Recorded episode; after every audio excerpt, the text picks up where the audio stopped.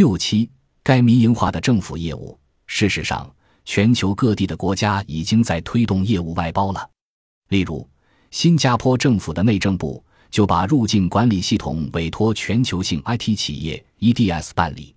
新西兰政府社会福利局的社会保险系统也委托 EDS 办理。澳大利亚的业务外包正在推动中，政府把不动产的管理与人事外包。南澳省也把省政府的所有电算处理都外包出去，还有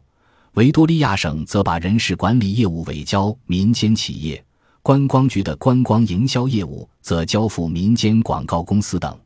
在美国，不难看到由监狱委托民间企业运营的例子。英国的诺丁汉郡也开始把监狱业务交由一家英美合并的企业办理。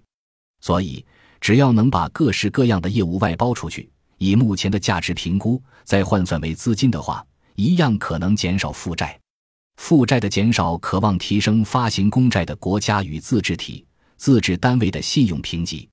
承接外包工作的企业，只要带着合作契约到银行去，就能借到钱，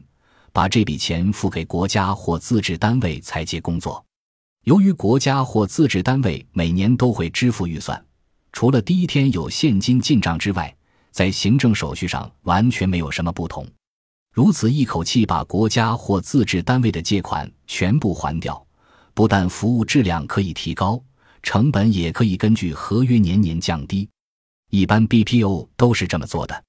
可能有人会说，裁掉公务员的话，失业者会增加，但基本上业务的外包是把整个业务单位的人力与系统移交民间企业管理，所以即使因为外包裁掉公务员。失业者也不会增加，只是把业务全部委托受托企业处理了。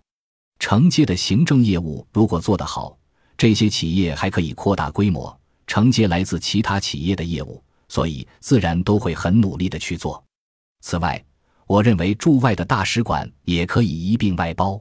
讲到驻外大使，给人的印象就是很了不起的人，不过那只是建交国家的数量还很少。驻外大使馆的数量还很少，是人们的刻板印象。